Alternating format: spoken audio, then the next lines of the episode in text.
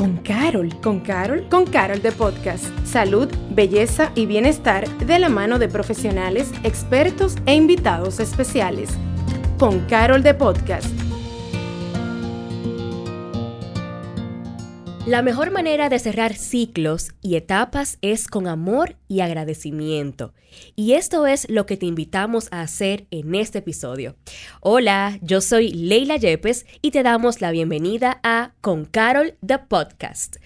En esta ocasión hablaremos del famoso 2020 un año atípico en todas sus vertientes, en el que todos tuvimos que vivir de forma distinta, cada quien a su manera, un año que nos hizo hacer una pausa y estar más tiempo con nosotros mismos, eh, el cual trajo muchos retos, situaciones, modificación de conductas y rutinas, donde tuvimos que tomar decisiones que teníamos en carpeta, resurgir y bueno, por todo eso y por mucho más, Hoy está con nosotros Glenis de la Cruz, licenciada en Psicología Clínica con un máster en drogodependencias, instructora certificada en Mindfulness, quien nos ayudará a despedir este 2020 y a darle la bienvenida al 2021 con optimismo. Bienvenida, Glenis. Gracias, Leila, y gracias a la producción por la invitación.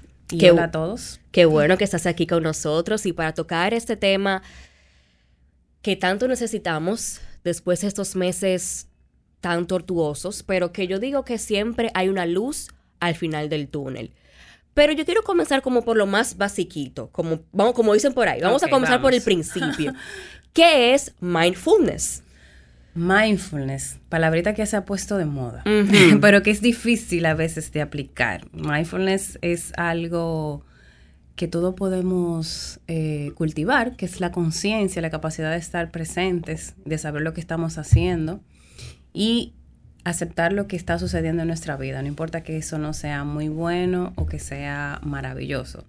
Y esa aceptación que venga desde una neutralidad, que sería no tener juicios y poder ver las cosas tal cual son para así poder entonces afrontarlas. Que creo que se va muy bien con lo que hemos vivido en este año.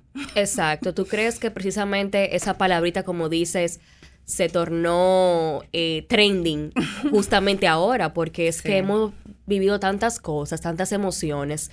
Tú, por ejemplo, hablando desde la práctica, ¿cómo lo has, cómo has lidiado con todo lo que ha traído esta situación mundial? Bueno, mira, en lo personal, cuando iniciamos la cuarentena, como en nuestro segundo mes, yo tuve mi primer eh, enfrentamiento con una ansiedad.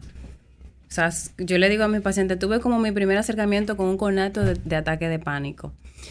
De estar eh, ya como desgastada con la incertidumbre, no sé qué va a suceder, nadie sabe lo que está sucediendo realmente, no hay una información concreta, no hay una seguridad.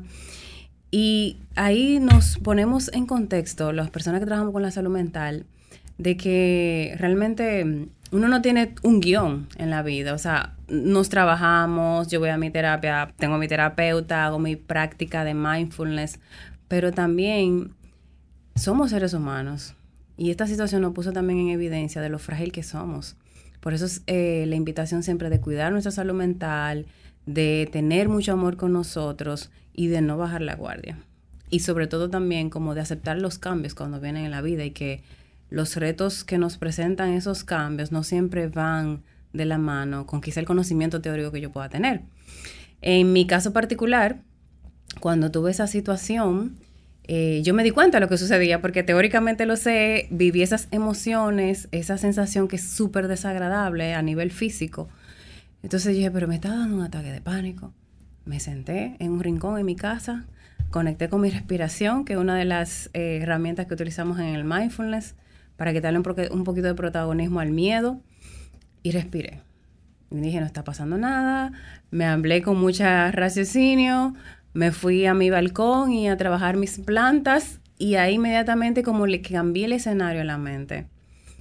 Y me cuidé Exacto, porque de ahí se trata como de identificar qué te está pasando y cómo accionar para, como tú dices, cuidar nuestra salud mental, porque todo esto, esta pandemia es un asunto de salud eh, física, eh, inmunológica, de todo lo que sentimos por dentro, los organismos, la gripe y demás, pero se ha visto muy reflejada en cómo nos sentimos mentalmente. Sí. ¿Qué tanto tú crees que, ha afectado a nivel mundial o aquí en el país eh, esta pandemia, el coronavirus, la, la pérdida de personas, pero también la incertidumbre de, muchas, de mucha gente, el trabajo, falta de dinero? Ha afectado todas las aristas.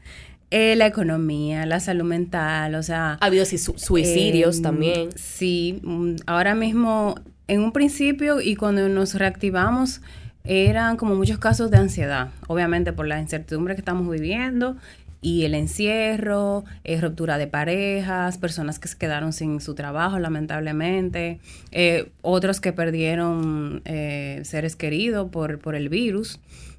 Otras personas que también que empezaron a enfermarse y como no se tenía una información acertada todavía de qué estaba sucediendo, no se tenía un tratamiento, eso también empeora y ataca tu sistema inmunológico. Y en este momento está ya como viniendo la parte de la depresión. O sea, eh, hay que aceptar, hay que vivir un duelo, porque ya salimos como quizás de un caos y de una nebulosa. Pero ahora entonces estamos viendo un poquito más de claridad y normalmente no queremos aceptar lo que, lo que estamos viendo. Las personas que se enfrentan también a los problemas económicos porque se quedaron sin dinero, porque la empresa dejó de producir lo que producía o se recortaron gastos, todo ese tipo de situaciones eh, económicas que obviamente sabemos que todavía no lo hemos visto todavía crudamente, hay unos miedos también, o sea, cómo mi estabilidad eh, material también se puede ver afectada.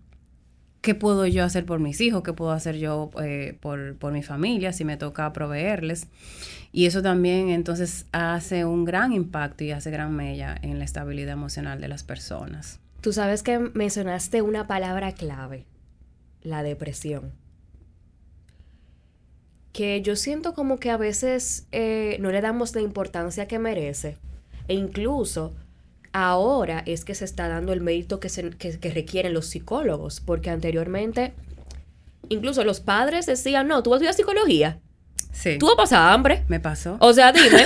Me pasó. ¿Tú vas a pasar hambre? ¿Psicología? No. Porque quizá en tiempos atrás, como que ir a un psicólogo o no era una carrera de las carreras tradicionales, como el, derecho, la medicina, pero estamos viendo tantos casos de suicidios a raíz de depresión que los psicólogos se hacen aún más necesarios y entender eh, las políticas públicas que hay que ir eh, creando, la salud mental que tenemos que ir reforzando, por ejemplo, los colegios, ¿cómo tú entiendes que eso se debe de implementar en universidades? ¿Qué, qué medidas de prevención tú pudieras darnos para evitar llegar a esas consecuencias tan trágicas? Primero quizás eh, como da la importancia que amerita la salud mental y eso en primero empieza en nosotros. Quizás con, ese, con este tipo de experiencias tan frescas que tenemos, porque cada quien vivió eh, a su manera, la pandemia, a alguien le tocó alguna fibra, aunque no haya pedido algún familiar o quizás el virus no le tocó muy de cerca, algo le, alguna fibra le tocó importante. Entonces es primero como hacerme responsable yo de que mi salud mental, si yo no estoy bien, entonces mi trabajo no, no puedo producir de la misma manera, no puedo llevar una buena relación, no puedo llevar una relación ni siquiera conmigo. Entonces quizá primero nosotros hacer esa... Introspección. Sí, y, y como verla de la cara de que realmente es importante cuidar de mí, tener ciertos hábitos saludables, eh, poner ciertos límites porque nosotros somos un reflejo de nuestra sociedad y de nuestros gobiernos. Entonces, si no hay una medida a nivel, eh, ni una importancia quizás a nivel, vamos a decir de país, porque en otros países sí es muy importante y es, de hecho, como que crea orgullo decir que voy a un terapeuta. Aquí todavía es un mito, es una vergüenza. Eh, yo me encuentro con un paciente en un restaurante, el paciente me, me voltea la cara y lo que tú dices de los padres también, como que no dan ese ánimo. Eh, y yo digo me pasó porque cuando yo salí del colegio, mi padre es médico y yo le digo, quiero hacer psicología. ¿Cómo hace que tú haces psicología? Mejor eh, tú tienes que hacer tal cosa porque es más eh, remunerado y tiene más renombre, En aquel momento. Entonces, sí, me llevé de ese consejo. Eh, siguiendo los padres, los pasos de papi, queriendo comprar su aceptación, pero luego me di cuenta de que no es lo que yo quería. Entonces, bueno, ahí vino otro drama. Pero, pero sí, es un discurso que hay. Entonces, obviamente se va haciendo como una creencia colectiva de que no es importante. y de hecho tampoco todavía, eh, lamentablemente, nuestros gobiernos no le dan la importancia que amerita. Entonces entiendo que deben iniciar por nosotros. En casa, iniciar que sí que se validen los sentimientos del niño. O sea, no hay que mirar a otro lado cuando un niño te dice que se siente triste, que se siente frustrado o ayúdale a buscar el nombre de la emoción. Pero obviamente estos padres quizás no saben tampoco ponerle nombre a su sentimiento ni conectar con un sentimiento, sino que también venimos arrastrados por evadir lo que sentimos. En los colegios sí ya se le está dando también más eh, carácter al tema de la salud mental, porque hay un psicólogo escolar. Eh, si el niño viene quizás con una desestabilización académica, pues entonces se llama a los padres y le dice, mire, ¿qué está pasando en casa? Ya hay como otra, otra dinámica. Otra connotación. Y los padres, de hecho, están llevando a los niños también a terapia. Eh, o sea que sí, estamos caminando realmente.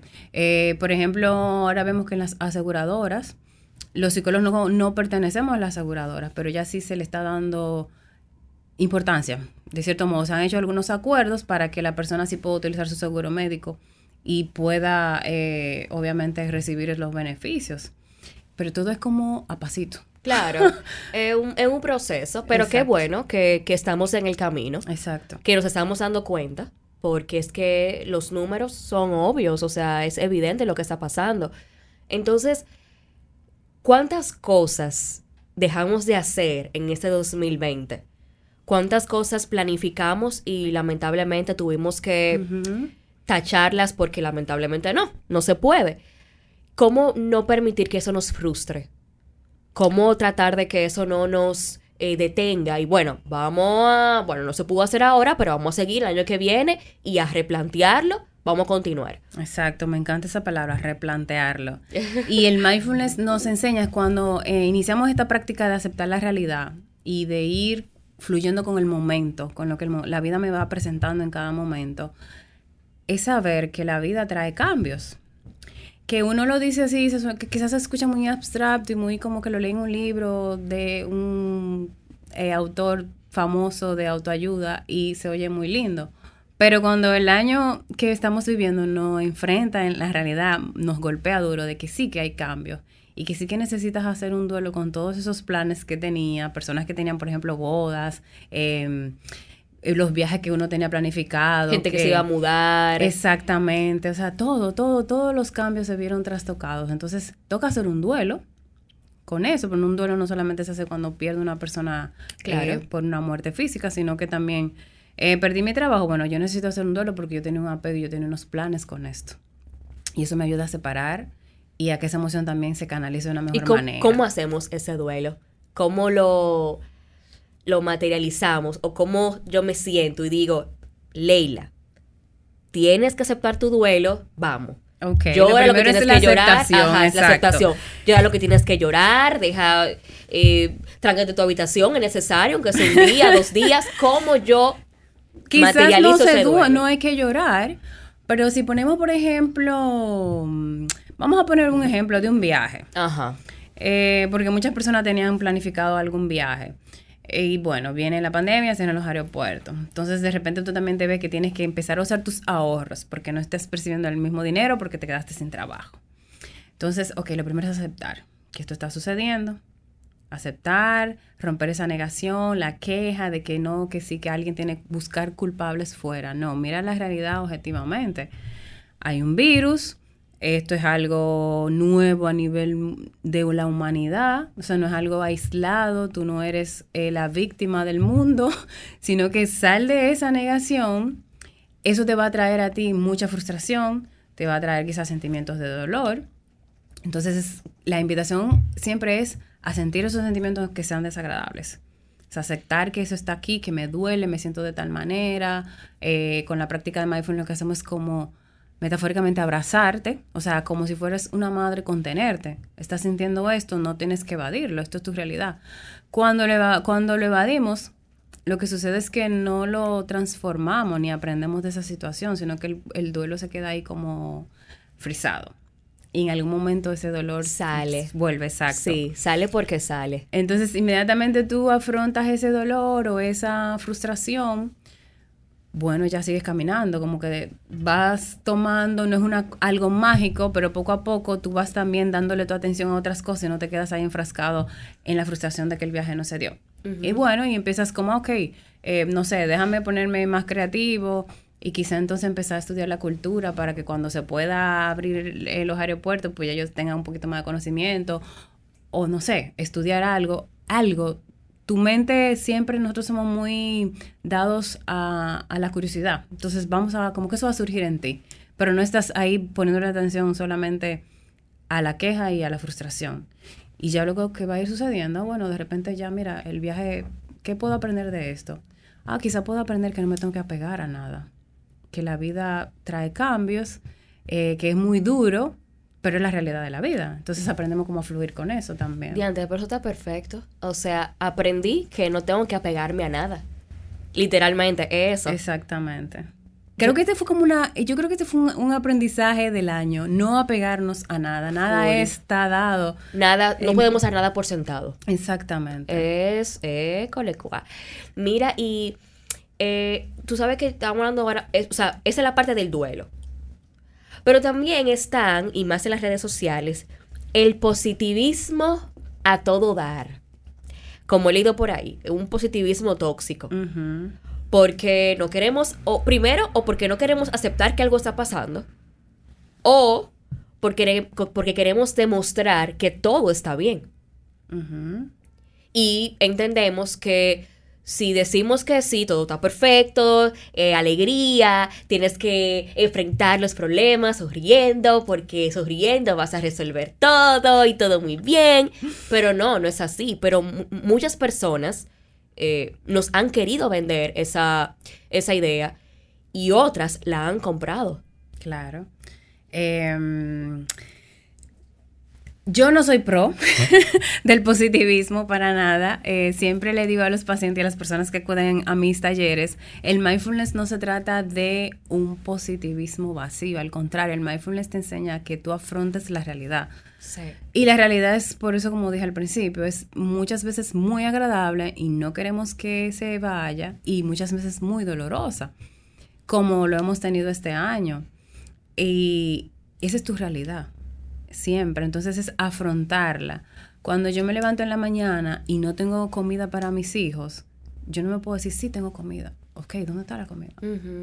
Eso no te va, eso no va a hacer que tus niños coman. ¿Qué tú tienes que hacer? Bueno, no tengo alimentos, no tengo, y qué sé yo, trabajo. Eh, ser un poco objetivo y sí me voy a sentir angustiada quizás y con dolor y con vergüenza y frustrada y quizás se me van aquí como a venir todos esos traumas y todos esas metas que yo tenía y un dolor y darme mucho látigo porque no estoy haciendo ni cuidando a mi familia, pero tienes que afrontar eso, aceptar esos sentimientos, pero no quedarte ahí enfrascada y dándole vueltas como el tema, sino que buscar una solución.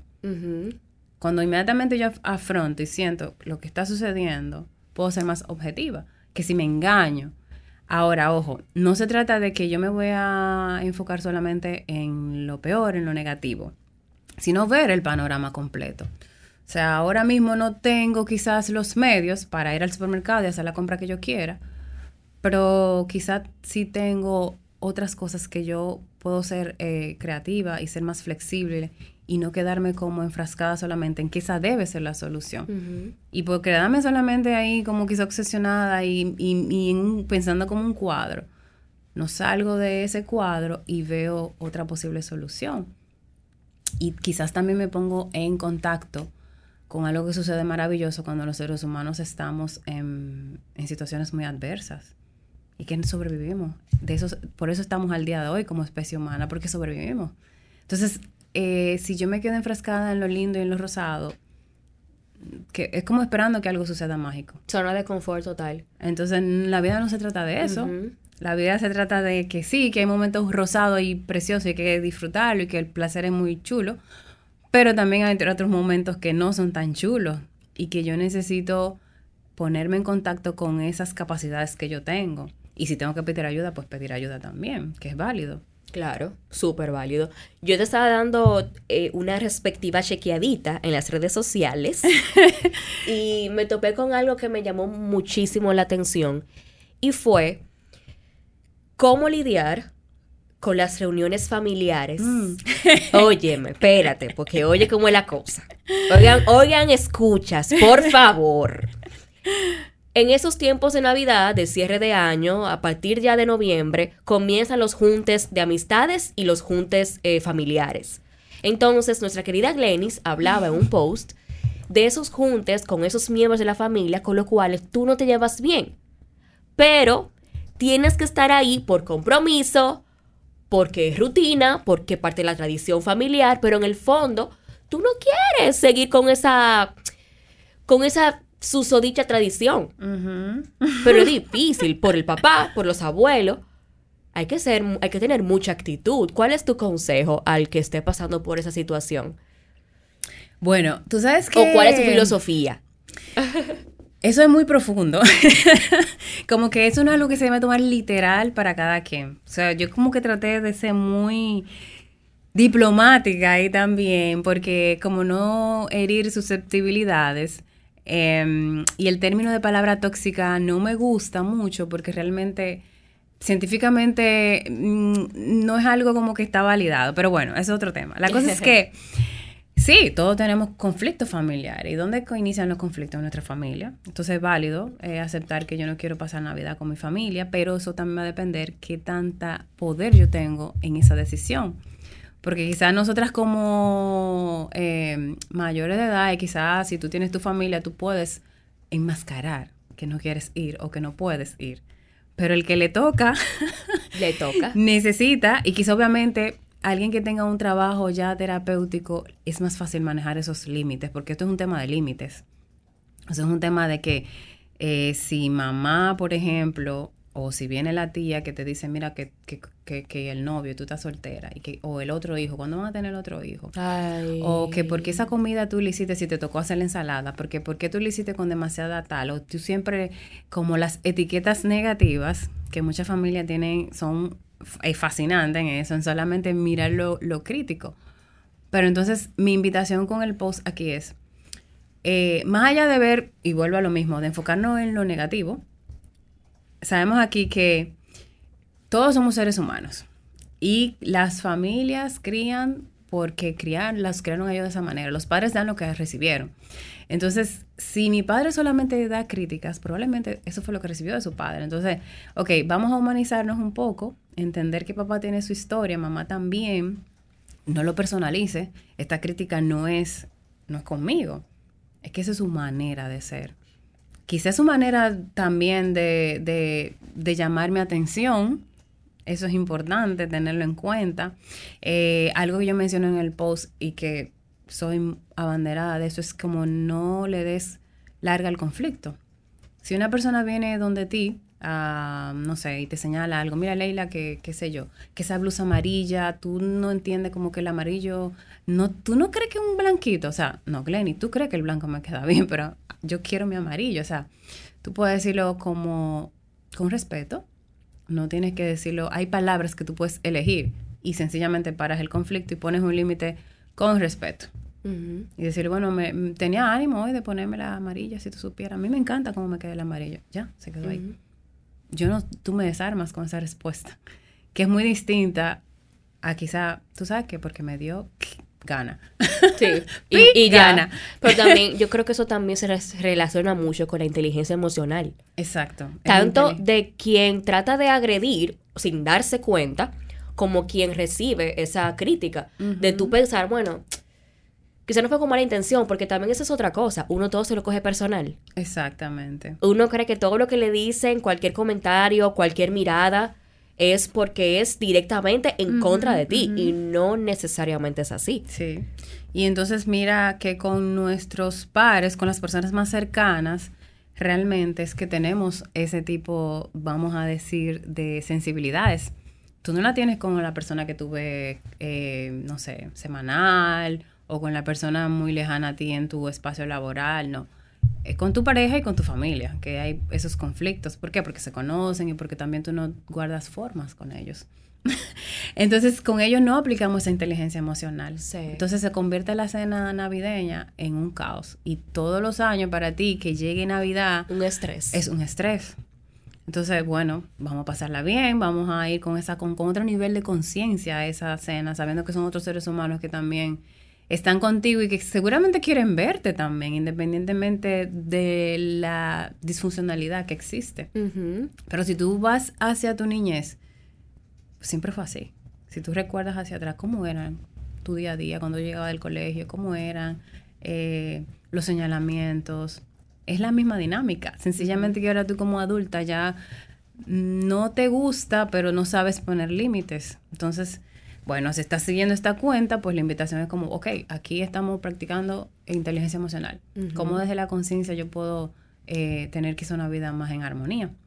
Y la importancia también de tú cortar de raíz el no postergar. Pero obviamente, como tú dices, estando tan pequeños, uno no tiene la capacidad para resolver ciertos conflictos. Exactamente. Pero tú te pones a pensar, cóchale, pero eso siempre ha pasado así. Y ahora es que yo tengo la valentía de siquiera decirme a mí, no me gusta esto, quiero hacer algo porque no me está gustando. Claro, y es válido además alejarte. Si para ti es muy em, dañino, te, te causa mucho dolor, esa cena, es válido que no vayas. Es válido que tú rompas relación con mamá y papá.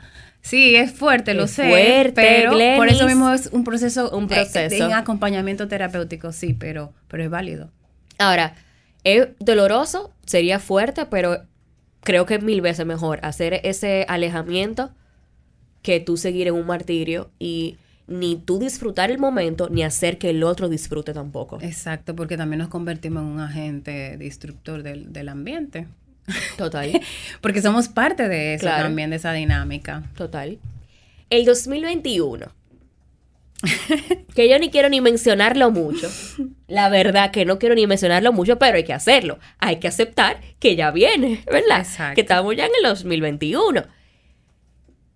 ¿Qué necesitamos para recibirlo con optimismo en medio de que, por ejemplo, ahora resulta que estamos casi echando para atrás con respecto al virus? Los aeropuertos internacionales cerrando. Eh, medidas otra vez reforzadas. Más casos saliendo a la luz. En lugar de avanzar, estamos como retrocediendo y obviamente tiene que ver con la misma época donde todo el mundo se junta, donde hay muchas personas viajando cómo iniciar este año con la mente lo más en blanco posible para fluir lo más que podamos. Mira, eh, que yo le he recomendado a mis pacientes, a los que practican mindfulness con este año que viene, por todo lo que tú has dicho. O sea, hay una realidad. Viendo todo eso sobre la mesa, pero sin tampoco querer ser muy pesimistas, porque tampoco yo tiendo al, pesimismo, sino que me gusta más como la realidad. Ajá. eh, no sabemos qué va a pasar realmente, pero tenemos esta realidad. Entonces, lo ideal es, continúa cultivando tu salud mental, continúa eh, creando espacios para ti que sean de armonía, que sean de beneficio. Eh, no hagas planes a muy largo tiempo porque no sabemos qué va a suceder. O sea, mantenernos lo más posible quizá con planes cortos y si no sucede, nunca llegamos a una, yo creo que no, no, no, no, no llegamos a un encierro total, bueno, pues vamos a replantearnos, vamos a reagendar el año, pero por lo pronto vamos a hacerlo corto, en tres meses. Y luego, bueno, en tres meses vivimos un año nuevo y, y nos planteamos tres meses más. Entonces, creo que la invitación principal de este año que terminamos es que cuidar de nosotros. Obviamente, ahorrar. Creo que ese es un gran también. Ahorrar, señores. porque eso también nos da tranquilidad. Pero si yo no cuido mi salud mental y vuelven y me encierran, ¿qué va a suceder? ¿Cómo me voy a adaptar a esto otra vez? Eh, quizás la invitación también a que cuide mi salud física, porque también muchas personas se vieron afectadas por el tema del encierro, porque no tenían una disciplina a nivel de, estado físico, a nivel, por ejemplo, de alimentación, y eso les afectó y también afecta a la salud mental. Entonces, es cuidarte como ser humano a nivel holístico, totalmente. Y también eh, para manejar la parte de la incertidumbre, vamos a consumir menos noticias. Uno, uno se quiere como sobrecargar de información Y lo único que hace eso es darnos más ansiedad. Increíble. Exactamente. Yo tuve que parar. Al principio de la pandemia, yo estaba que leía todos los casos que aumentaban. Todos los días yo veía las cifras. Y yo dije un día, es que no. Ya yo voy a parar de leer porque si sigo leyendo me voy a volver loca. Claro, claro. Entonces tu vida gira en torno a, a todo, a todo lo que tú estás leyendo y que de repente en una hora tú lees una noticia, la otra hora es otra noticia. Entonces, ¿dónde quedan las otras actividades de tu vida? ¿Qué le estás dando importancia? Yo creo que también debemos de mm, reevaluar, que es muy importante, Leila, qué aprendizaje llevamos de este año a nivel personal. ¿Qué aprendizaje yo me, me llevé? ¿Qué me mostró esta nueva realidad? ¿Qué yo puedo resignificar de mi vida? Creo que eso es una gran lección como que también en este 2021 yo lo veo como una segunda oportunidad. Porque puede ser que pasemos por algo parecido, porque no sabemos cuándo esto acabará, como puede ser que ya resurja todo y, y veamos las vacunas y demás y todo lo que viene después de eso. Pero lo digo como una segunda oportunidad en el sentido, tuviste el 2020 para ver cómo era darte contra la pared Ahora aprende de todo eso, principalmente con ese tema económico, que yo creo que ahí se derivan muchas cosas de personas que no ahorraban y no le daban la importancia al tener un colchón eh, financiero. Aprender de todos esos errores que cometimos y tratar de comenzar ahora como que vamos a... No, esto no me funcionó, vamos a, vamos a darle, porque realmente esto fue como un, como un borrador, vamos a decirlo así. Sí, sí. Un borrador. Y cuando hacemos la práctica de vivir en el presente, de estar consciente, siempre la invitación es esa. Tú tienes la oportunidad en cada momento de hacerlo diferente. Entonces, ahora tenemos un momento eh, marcado siempre de que cuando finalice el año uno se replantea cosas y hace su, listado de intenciones. Entonces, vamos a tomarlo quizás como un antes y un después. Real. Real. O sea, eh, ver con conciencia qué sucedió aquí, cómo yo lo viví, qué no me funcionó de cómo lo viví, que es muy importante. En lugar quizás de seguir eh, eh, en la evasión, en el estrés, eh, volver a, refugiarme en el trabajo con las cosas que yo evadía mi realidad. Realmente cuestionarte, ¿tú quieres continuar viviendo como estás viviendo el día de hoy? La calidad de vida que tienes, ¿te lo mereces? ¿Qué te mereces? Y, y con esta inmediatez que estamos viviendo, con las mismas redes sociales, con tantas cosas que tenemos en la agenda, tantas ocupaciones, personas que tienen hasta tres trabajos al mismo tiempo. Eh, yo mencionaba al principio del podcast cómo nosotros nos hemos encontrado con nosotros mismos por el mismo tema del, encierro. teniendo que este, hemos tenido que estar, bueno, con nuestros padres y el que vive solo con su pareja, con su pareja, 24/7 sin salir. O sea, nos hemos hasta conocido más o conocido al otro más. O conocido cómo somos nosotros en tiempo de adversidad. O sea que a mí, yo como dije en un tweet, yo necesitaba el 2020. Creo que todos se lo necesitábamos. Todos lo necesitábamos, en verdad. Full, no hay duda. Creo que Sí. La humanidad lo necesitaba. La humanidad, en verdad. Aunque se escuche cruel, pero creo que sí. Entonces yo quiero que cerremos, porque estamos ya casi terminando, con una dinamiquita. Ok. Un poco eh, en tranquilidad, en relajación. Quiero que hagamos un pequeño ejercicio que tú nos vas a guiar de meditación y respiración. Pero antes de comenzar, yo quiero que tú nos expliques la importancia de este ejercicio. Cada qué tiempo tú recomiendas hacerlo, eh, por qué hacerlo y cómo esto nos ayuda. Perfecto, me encanta esa pregunta porque la gente eh, cuando se le habla de la meditación y de la práctica de mindfulness entiende que tú necesitas ir de una montaña, al Himalaya y alejarte de la vida, pero la invitación es justamente que nosotros podamos vivir en esta realidad caótica que, y vida moderna que vimos que nos encanta, porque nos encanta, ¿verdad? Por eso estamos aquí. Sí. ¿Cómo podemos adaptarnos y cómo podemos crear quizás un balance y un cuidado de nosotros?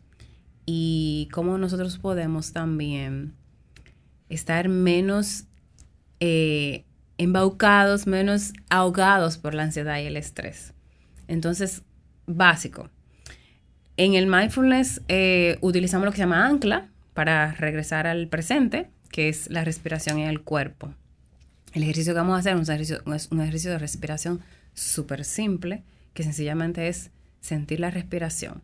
Si tú estás en tu oficina, o tú estás con tu pareja, o tú estás en el tránsito, eh, y tú estás quizás perdiendo el control, desesperada porque ya este carro no avanza, porque esta persona no se calla, porque mi jefe tal o cual. Quítale el protagonismo al pensamiento. Tu atención está siempre con la mente, donde va la mente. Y la mente está creando historias y resolviendo situaciones, lo cual no es malo. Pero yo me puedo dar una pausa y darme como un break de, esa, de ese caos que crea mi mente en mi respiración. Mi respiración siempre está presente, siempre va conmigo y siempre está en el ahora. Y es una aliada para enseñarnos también a fluir, porque la respiración es que inhalar, exhalar, la respiración cambia con las emociones. Entonces, en ese cambio yo me doy cuenta de la flexibilidad de la vida. Cuando vamos haciendo esto en el día a día, yo voy como adaptándome a las pautas de mi respiración y me doy cuenta que es mía gran amiga la respiración. Entonces, nadie sabe que tú estás conectada con tu respiración mientras tú estás quizás teniendo un pequeño ataque de pánico, como me pasó a mí. Nadie sabe que tú estás respirando en el banco porque tú dices, mira, esta mascarilla me tiene cansada pero no me la puedo quitar. Esta es la realidad. Entonces, conecto con la respiración, llevo la, atención o en las fosas nasales o en el pecho o en el estómago. Entonces ahí nos quedamos como anclados, justo tal cual como si fuese un barco a la deriva, tu atención, entonces te quedas ahí ancladita, sintiendo. O sintiendo las sensaciones en el cuerpo, que son molestas, pero yo estoy ahí como cuidándome, acunándola, aceptando que esto está así y yo sé que esto no me va no va a pasar a mayor. Pasa mayor si yo le doy el protagonismo a la mente. Entonces en el día a día podemos ir haciendo como esas pausas. Hacer una pausa del estrés, del multitasking y respirar unos momentos, unos minutitos, levantarte en la mañana también y sentir el cuerpo, ser consciente de que tú estás sintiendo, esa conciencia de qué estoy sintiendo nos ayuda a conectar con esas emociones, a poder manejarlas y regularlas con mayor, eh, como de una forma más amistosa, en lugar de decirme por qué me estoy sintiendo así. Y le, como tú decías ahorita, como esa inteligencia emocional, que es poder también leer la, esa emoción del otro y ser empático. Y si te veo reactiva, pues entonces, déjame calmarme y darle espacio a ella, que ella necesita también vivir su, su reactividad. Em, entonces el ejercicio que vamos a hacer es simplemente un ejercicio para crear más conciencia del presente, de cómo me siento y de que mi respiración está aquí para ayudarme en ese proceso. Bien. Bien, vamos. Entonces nos vamos a sentar derechas. Bien. Vamos a cerrar los ojos. Si no puedes cerrar los ojos, tú puedes enfocar la vista en un punto.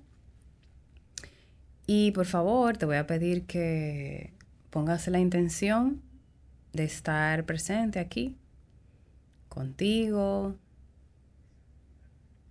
Date cuenta cómo se siente el cuerpo, cómo se siente tu espalda